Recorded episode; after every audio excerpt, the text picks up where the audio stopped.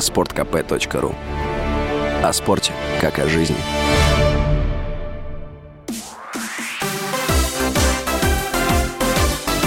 Новости спорта.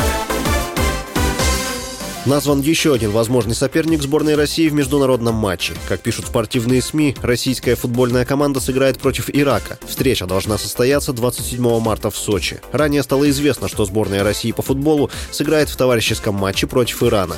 Матч пройдет 23 марта в Тегеране. В феврале прошлого года Международная федерация футбола и Союз европейских футбольных ассоциаций исключили российские сборные и клубы из розыгрышей международных турниров.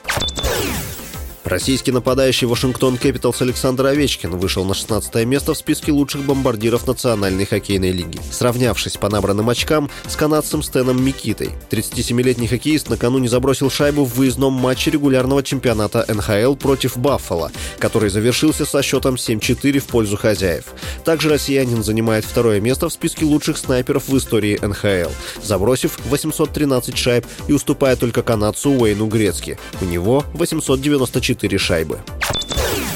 Аргентинский форвард Лионель Месси забил 700-й гол в клубной карьере. 35-летний футболист Пари Сен-Жермен отличился в гостевом матче 25-го тура чемпионата Франции против Марселя. Он поразил ворота соперника, сделав счет 2-0.